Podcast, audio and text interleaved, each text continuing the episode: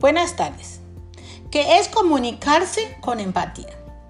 Sentimos empatía cuando nos ponemos en el lugar de otras personas, entendiendo y comprendiendo sus sentimientos y emociones. Por ejemplo, tu hijo llega del colegio muy triste.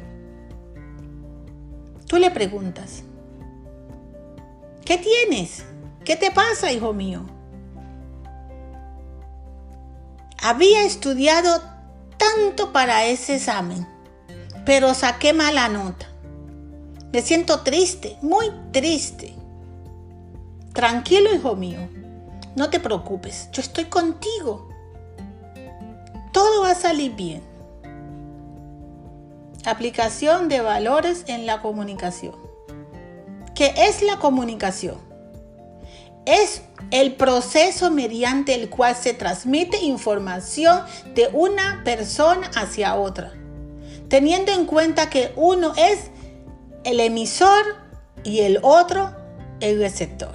El emisor es el que habla y transmite el mensaje y el receptor es el que escucha, asimila qué es lo que le están diciendo. La comunicación.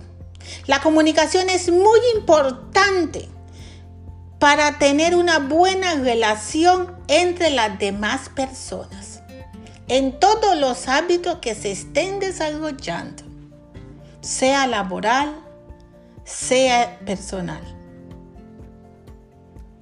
Sirve para evitar problemas, dificultades que nos permiten intercambiar de forma asertiva.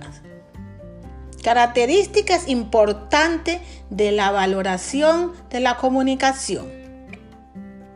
Aprender y escuchar con atención. No acaparar las palabras.